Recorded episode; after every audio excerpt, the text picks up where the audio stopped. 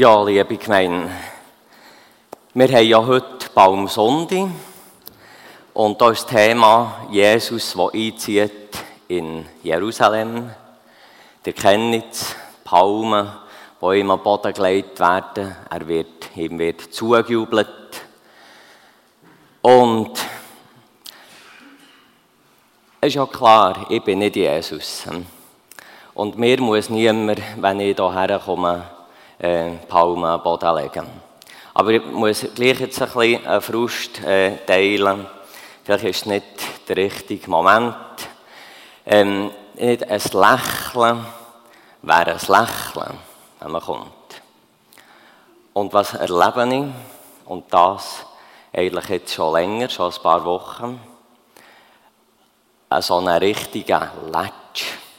Ein roter Letsch, der rot aufblinkt wenn ich zu fahre, Weissensteinstrasse. Aber äh, ich habe dann nachher gedacht, wenn wir ja Gnade regiert haben, das ist auch Gnade, wenn es nur so aufblinkt und wenn ich nachher nicht ein paar Wochen später eine Zahlungsschein bekomme.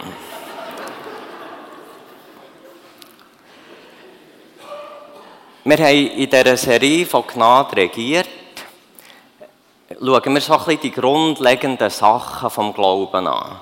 Und wir haben das ganz bewusst in die Passions- und Osterzeit gelegt, weil eigentlich genau dann die grundlegenden Sachen auch passiert sind.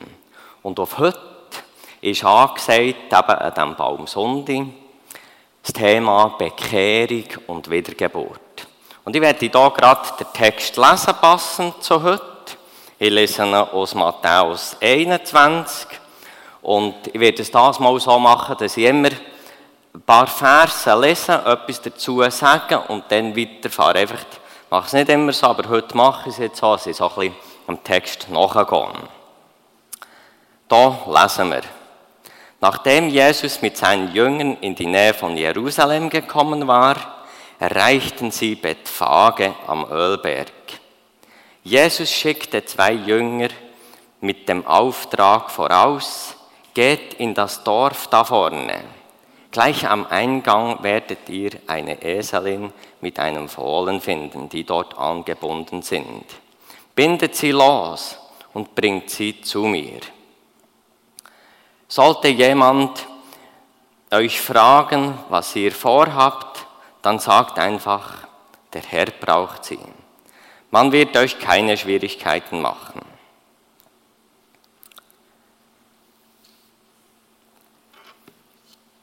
Was interessant ist, bei Jesus während ähm, zum Anfang von seiner Wirkenszeit, er gar nicht hat wollen, dass alle wissen, was er tut, Jesus, was für Wunder das er vollbringt. Zum Beispiel Markus 1, 43, wo er den Leuten verboten hat, es weiterzusagen. Da sind wir heute jetzt eben drei Jahre später, kurz vor der Kreuzigung, ganz an einem anderen Ort. Und Jesus organisiert da ganz bewusst größtmögliches Aufsehen. Das fängt an mit dem Esun. Man darf annehmen, dass Jesus vorher mit dem Esuhalter geredet hat, das abgesprochen hat, oder er hat einfach gewusst, der Geist Gottes wird dem Esuhalter einfach zeigen, das ist richtig, da muss er, der wird nicht gestohlen, da passiert nichts. Und jetzt wird also Jesus in Jerusalem einreiten mit dem Esu. Und das bei einem Moment, wo er maximal viele Leute wird erreichen Warum? Warum gerade dann hat er viele Leute erreicht? Es war ja das Passafest. Und das sind nicht nur die, die in Jerusalem das ganze Jahr wohnen, sondern es sind auch Leute gekommen, für das Fest eben in Jerusalem zu feiern. Und wir wissen aus außerbiblischen Schriften, dass am Passafest 250.000 Lämmer geschlachtet worden sind. Also das ist eine Viertelmillion. Und wenn man das ein bisschen hoch rechnet, mit der Anzahl Leute, die ja auch äh, von diesem Mahl gegessen haben und so und beteiligt waren, rechnet man, dass zweieinhalb Millionen Leute in Jerusalem waren.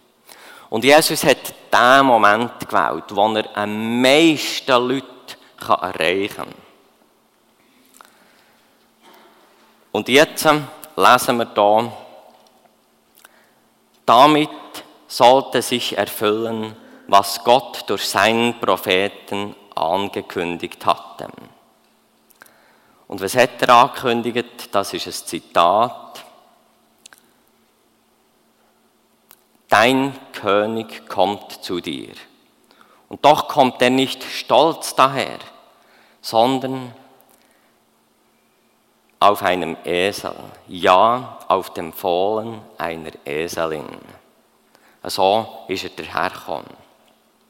Und währenddem, dass gewisse Prophezeiungen, die über Jesus ausgesprochen waren im Alten Testament, er nicht hat können steuern zum Beispiel Geschehnis um sein Tod und nach seinem Tod. Im Gegensatz zu dem hat er hier etwas gesteuert. Er hat die alttestamentliche Prophezeiung von dem Esel kennt und er hat es umgesetzt. Und ich lese euch jetzt noch, wie es hier hat geheissen. Das ist Jesaja 62, Vers 11. Hört, was der Herr verkündigt. Seine Stimme dringt bis zum Ende der Erde.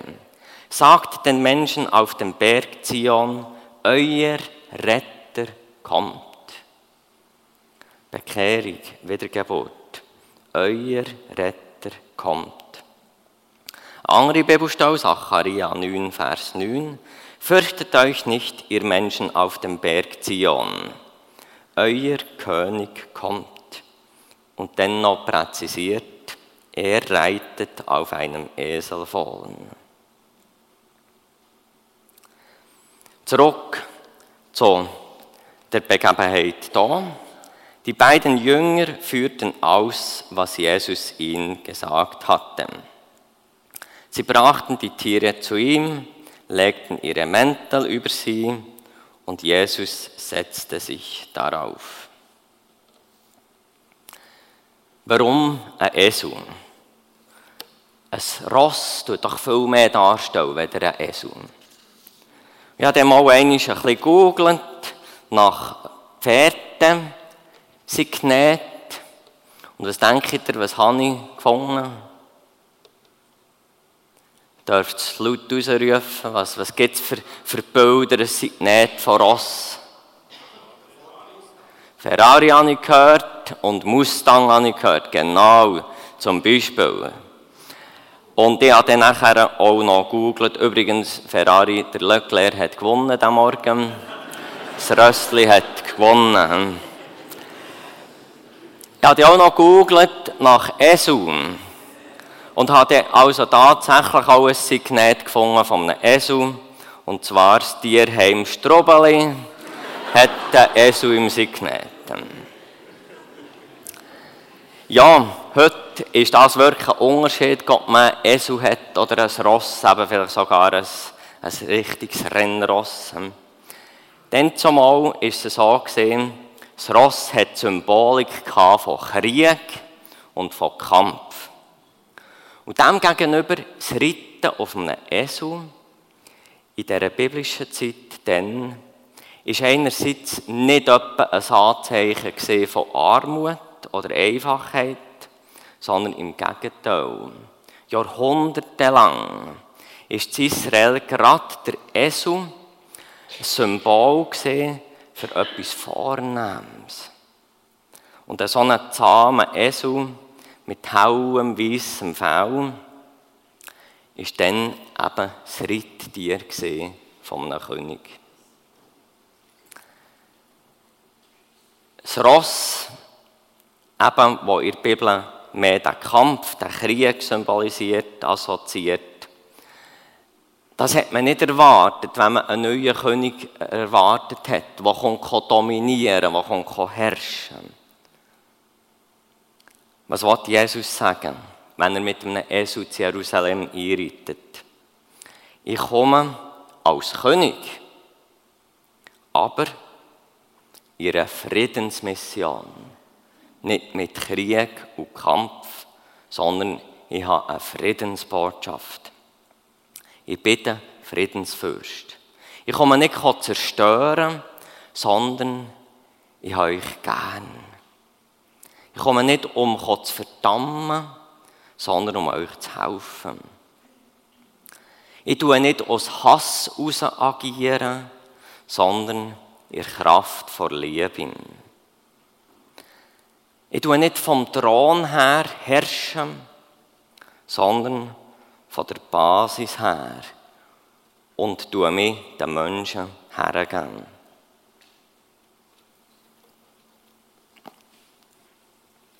Vers 8 bin ich mittlerweile. Viele Leute bereiteten ihre Kleider als Teppich vor ihm aus.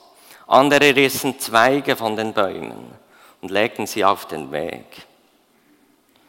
Vor und hinter ihm drängten sich die Menschen und riefen, gelobt sei der Sohn Davids. Was interessant ist, gerade das letzte, was ich jetzt gelesen habe, gelobt sei der Sohn Davids. Vielleicht habt ihr es nach einer älteren Bibelübersetzung auch schon gelesen oder habt es auch noch im Kopf. Und zwar steht dort das Wort Hosianna. Und Hosianna heißt eigentlich Herr, hilf uns. Rette uns bald oder rette uns jetzt. Das ist ganz interessant. Die Leute, scheinbar, was sie das gesagt haben, haben sie den Link zum Alten Testament, zu dem Jesaja 62, wo es eben darum gegangen ist, euer Retter kommt, kommt auf dem Esel. Sie haben das verstanden. Sie haben verstanden, was Jesus symbolisieren dass er jetzt einzieht mit dem Esel. Und sie machen sofort auch den Link zum König David und zum verheißenen Sohn Davids und zum Friedensreich. Und vor allem auch, wenn sie sagen, Hosianna, rette uns jetzt, dann geben sie eigentlich auch zu, wir brauchen Rettung. Wir brauchen Rettung. Und sie sagen damit auch, wir trauen dir, wo jetzt du hier einziehst, Rettung zu. Und darum rufen sie, rette uns jetzt. Ich habe nachher die paar Aussagen hier angemarkert auf meinem Manuskript und habe gemerkt, das ist eigentlich gerade der Bestandteil vom Thema Bekehrung. Also mal einmal zu erkennen, Jesus, der dreieinige Gott, er ist der König und nicht ich. Und nachher zu erkennen, ich brauche Rettung. Ich bin verloren. Und nachher die Einsicht, die Rettung kommt nicht von irgendwo, die Rettung kommt von Jesus. Und nachher die Aussage eben, rette uns. Herr, rette mich, befreie mich. Ein kleiner Schönheitsfehler hat das Ganze. Sie haben hauptsächlich gemeint, die Leute dort, Jesus würde sie befreien von dieser römischen Herrschaft. Und was aber interessant ist, sie haben, wir können sagen, sozusagen hat Jesus ihr Gebet nicht erhört. Er hat sie nicht von dieser römischen Herrschaft befreit. Denn. Aber er hat noch viel mehr gemacht. Er hat sie befreit vor der Schuld, die sie haben Gott gegenüber. Und er konnte Frieden herstellen zwischen den Menschen und Gott. Und dort habe ich auch nur so gedacht, geht es nicht vielleicht manchmal uns so an? Wir beten um etwas, wir haben klare Vorstellungen, wie das er soll helfen soll. Und nachher hilft er nicht so. Und wir sind enttäuscht. Und merken nicht, dass er geholfen hat und dass er noch viel besser geholfen hat, noch auf eine viel bessere Art, das wir uns hätten vorstellen können. Das Problem ist oft einfach das, wir erkennen das in diesem Moment nicht. Wir kennen es vielleicht heute noch nicht, aber wir werden es einisch in der Ewigkeit erkennen. Und darum, das ist jetzt so ein bisschen, ähm, bin ich da ein bisschen abgewichen, aber es hat mir gedacht, das ist noch wichtig, das zu sagen. Darum, da, wir wollen, wenn wir Jesus sagen, rett mich, hilf mir, wenn wir ihm die Souveränität überlassen, wie dass er uns hilft. Und wir wollen dem allmächtigen Gott, wir können ihm einen Vorschlag machen, wie dass er uns helfen soll, auch ganz konkret. Aber wir wollen ihm nicht vorschreiben, wie dass er uns hilft. Wir wollen offen sein, auf welche Art dass er uns hilft. Als er so in Jerusalem einzog, geriet die ganze Stadt in helle Aufregung. Das hätte er ja wollen, Jesus. Wer ist dieser Mann? fragten die Leute. Ja, dann habe ich nachher mich gefragt in der Vorbereitung, was sind das für Leute gesehen, die da fragen, wer ist der Mann? Wo haben die gelebt in den letzten drei Jahren? Jesus ist ja überall umgezogen, er war in Galiläa. Tausende von Leuten haben seinen Predigten zugelassen, Vermehrung vom Essen und so weiter. Offenbar sind das einfach die Leute von diesen zweieinhalb Millionen, die irgendwie einfach halt keinen Internetanschluss hatten, keine Tageszeitung hatten das einfach nicht erfahren haben, was Jesus da hat. Und die Antwort darauf, die die Leute bekommen, die, die keine Ahnung haben, das ist Jesus, der Prophet aus Nazareth in Galiläa, riefen die Menschen, die ihn begleiteten. Und eigentlich mit dieser kurzen Aussage ist eigentlich alles gesagt. Es gibt eigentlich nur einen wirklichen Prophet aus Nazareth in Galiläa, der eben als König wird auftreten mit dem Esum. Ich werde hier kurz stoppen, versuche ich das so im inneren Auge zu vergegenwärtigen. Zweieinhalb Millionen Leute, ein Jubel, ein Rufen, rett uns. Und jetzt die Frage an dich, wenn jetzt du Jesus wärst in dieser Situation, was hättest jetzt du gemacht? Was hättest du gemacht? Was würde so ein Werbeprofi, so eine PR-Person, was würde ein Politiker oder wer auch immer, was würden die jetzt machen in diesem Moment? Jetzt hat er maximale Aufmerksamkeit. Wahrscheinlich würde mir Jesus empfehlen und hätte mir es so gemacht. Wir würden jetzt den Flow nutzen und würden jetzt zu einer einmaligen Friedenspredigt ansetzen. Und was macht Jesus stattdessen? Vers 12. Dann ging Jesus in den Tempel, jagte alle Händler und Käufer hinaus, stieß die Tische der Geldwechsler und die Stände der Taubenhändler um und rief, ihr wisst doch, was Gott in der heiligen Schrift sagt. Mein Haus soll ein Ort des Gebets sein. Ihr aber habt eine Räuberhöhle daraus gemacht. Unglaublich, wie Jesus da reagiert. Alles macht er kaputt, all die Begeisterung. Warum reagiert er so? Ich habe das ein bisschen nachgedacht. Viele Menschen, dann ist denen eigentlich wahrscheinlich gleich oder ähnlich gegangen wie uns heute. Jeder hat so ein bisschen sein eigenes Tempo, seine eigene Religion, vielleicht sogar ein Gemisch von verschiedenen Sachen, ein bisschen Christentum, ein bisschen Esoterik, ein bisschen sonst etwas.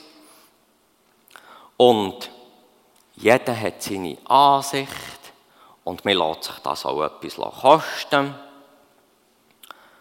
Und äußerlich ist da vielleicht wirklich ein Tempo da, aber in Wirklichkeit geht es gar nicht mehr um den Glauben in diesem Tempel. Oder vielleicht nur noch am Rand. Es geht nicht mehr um den Glauben an, an Gott von Abraham, Isaac und Jakob. Es werden vielleicht noch gewisse religiöse Rituale gepflegt. Aber hauptsächlich die Entwicklung ist nicht auf Gott zu und nicht mit Gott zusammen. Man kann sich das Heil, und das ist das, was jetzt hier Jesus zeigen durch, die, durch diesen schrecklichen Moment, man kann sich das Heil nicht mit Wechselgeldern kaufen. Nicht der Erwerb von einer Friedenstaube bringt ewigen Frieden, sondern der ewige Frieden bringt den, der auf dem Esel hineinreitet nach Jerusalem. Die durch Jesus angebotene Rettung, das ist reine Gnade. Und das ist eben reine Gnade. Man kann es nicht kaufen. Und das wird Jesus hier deutlich machen, wenn er den Tempel ausmischt mit dem, was nicht hineingehört. Rettung ist nicht käuflich. Bekehrung heisst, wir erkennen Fehler und Versäumnis in unserem Leben. Wir erkennen, dass nicht Gott, sondern mein eigenes Ich im Zentrum steht oder gestanden ist und unser Handeln bestimmen. Wir erkennen, dass wir diesem und jenem nachgerannt sind, vielleicht sogar im Tempel, vielleicht sogar mit einem frommen Deckmantel. Und jetzt, eben bei dieser Definition Bekehrung, jetzt misten wir das Schlechte in unserem Leben raus. Wir kehren um. Wir bewegen uns auf Jesus zu. Und er soll jetzt in unserem Leben der König sein. Und das passt auch gut zu unserer Vision Christus im Zentrum. Ja, wie kann denn das überhaupt sein, dass Jesus diesen Frieden anbieten kann? Dass er Frieden zwischen Gott, zwischen dem Gott, der auch zornig muss sein mit diesen Menschen, wenn er sieht, was alles geht auf dieser Welt. Wie kann Jesus da diesen Frieden anbieten? Durch sein Leiden und Sterben. Und wenn ist das passiert, und das sind unglaubliche Zusammenhänge, darum kommt er ja genau dann rein auf das Jerusalem, bei diesen vielen Leuten. Genau wenige Tage, eben, heute haben wir Sonntag, am Freitag drauf, Karfreitag, genau dann hat er die Schuld von allen Menschen auf sich genommen. Und er hat sich von Gott Vater bestrafen so dass wir nicht mehr müssen bestraft werden Und damit hat eben Jesus genau dann am Karfreitag die Bitte von dem Hosianna, rette uns jetzt, hat er erhört. Und unglaublich zeitnach. Wenn man sich vorstellt, wie viele Jahrtausende das vorher schon waren. Und da sagen sie, rette uns jetzt. Und die Rettung ist ein paar Tage später so ermöglicht worden.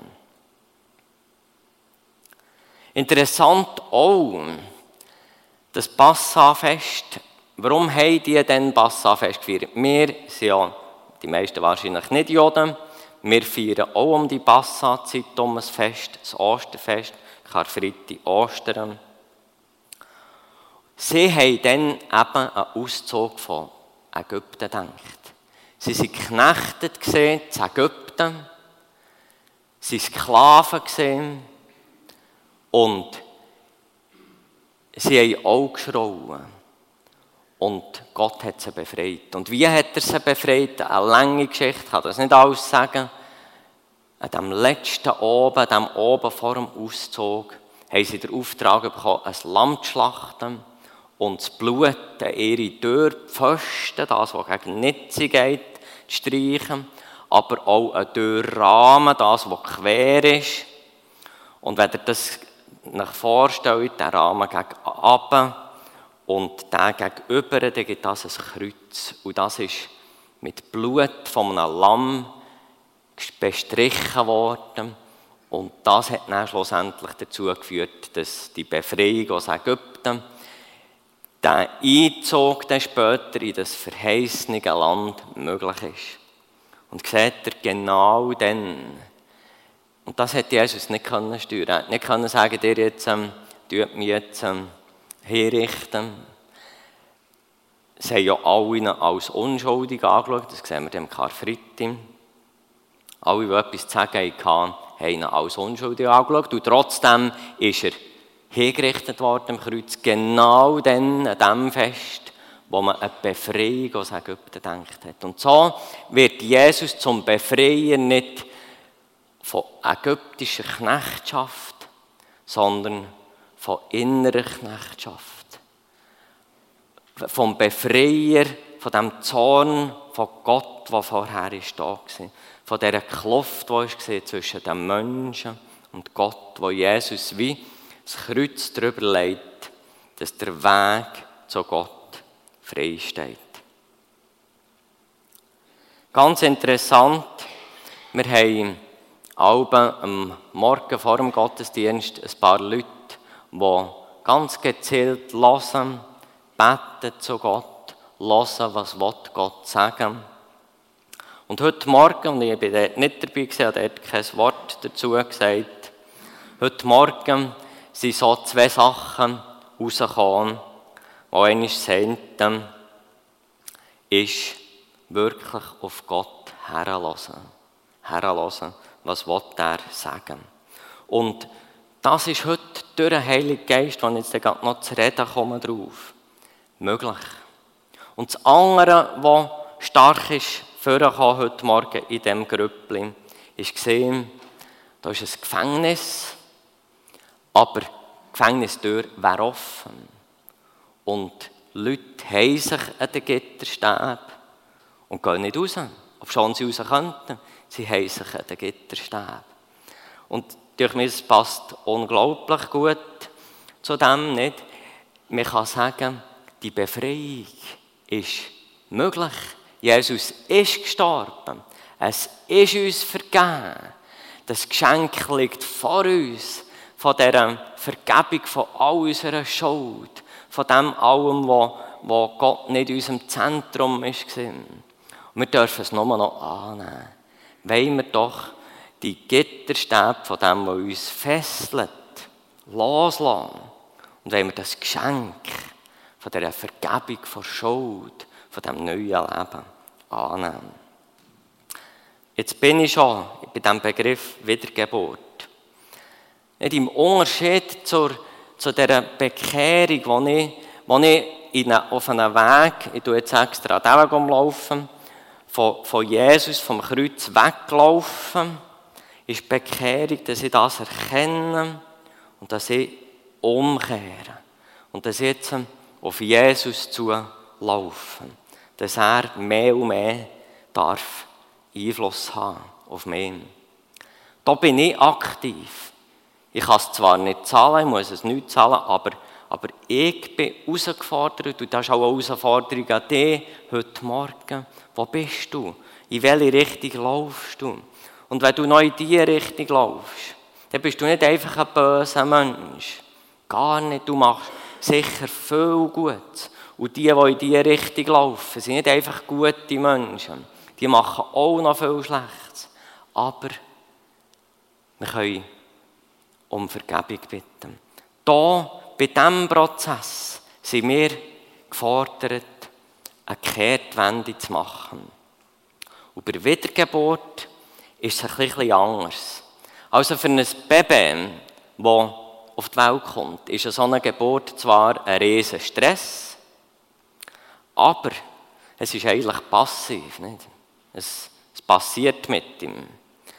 Dem gegenüber, Mutter, die unter größtem Schmerz ein Kind zur Welt bringt, sie ist die Aktivin.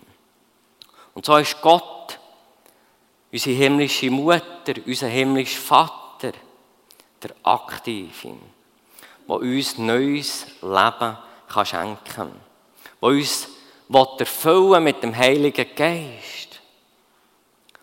Und der Heilige Geist will uns eben leiten. Und unser Part hier ist, ein Ja haben zu dem Heiligen Geist. Ihn einzuladen, komm. Und ihm Raum geben meinem Leben.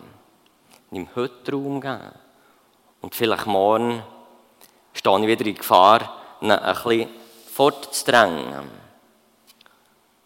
Und ihm wieder Raum geben, dass er in mir, durch mir, darf wirken. Ein letzter Gedanke. Beim Einzug von Jesus zu Jerusalem und auch bei dieser Temporäumung könnte Jesus etwas Spezielles gedacht haben. Und zwar 175 Jahre vorher hat es den Makkabär-Aufstand gegeben. Israel ist dann von einer Fremdherrschaft befreit worden.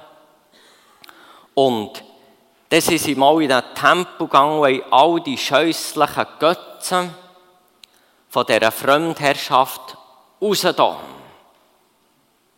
Und nachher haben sie als Dankeszeichen Gott gegenüber, haben sie Zweige und Palmen am Boden gelegt. Und vielleicht hat Jesus genau beabsichtigt, dass Menschen bei seinem Einzug an das werden denken. Und dass sie eine Brücke machen zu ihnen. Das mal eben auch ein, ein Rausmisten, ein innerliches Rausmisten vom Tempel. Und eben zu erkennen, jetzt kommt wieder eine Befreiung. Das Mal sind es nicht die Makkabäer, das Mal ist es nicht die Fremdherrschaft, es sind auch nicht die Römer, die sie davon befreit werden Jetzt geht es um eine viel tiefere, um eine innere Befreiung. Und vielleicht hat Jesus ganz bewusst beides gemacht, eben den Einzug plus die Tempelausmistung. Und wie wir merken, haben die Leute begriffen. Sie es begriffen, weil sie gesagt haben, rette uns. Ich fasse zusammen. Jesus, der als Friedenskönig mit dem Esel zu Jerusalem am Baumsonde einzieht. Er bringt Frieden, indem er sich stellvertretend für unsere Versäumnis wenige Tage später am Karfreitag opfern Und wir sind eingeladen, unser Lebenshaus und unser Tempo auszumisten, umzukehren, um mehr und mehr auf Gott zuzugehen und ihn ins Zentrum von unserem Leben zu nehmen. Ich komme zum Titel Gnade regiert und die Frage, darf sie regieren bei dir? Hast du das Angebot von der Vergebung von Schuld von Jesus angenommen? Bist du umgekehrt? Bewegst du dich auf Jesus zu? Oder hast du dich immer noch an diesen Gitterstab, anstatt das Geschenk, das vor dir liegt, anzunehmen? Bewegst du dich auf Jesus zu? Darf Jesus mehr und mehr in deinem Leben regieren? Gott mag uns da dabei helfen, bei diesem ganzen Prozess, egal wo dass du da gerade stehst. Und wir haben auch gerne Zeit, wenn Leute fragen, wenn Leute möchten beten, während der Anbetungszeit, auch nach dem Gottesdienst, dürft gerne auf uns zukommen. Ich bete noch. Ja, Jesus, wir staunen einfach darüber, wie, wie du das so weise eingefädelt hast wie so viele Menschen den Einzug von dir als Friedenskönig haben dürfen erleben.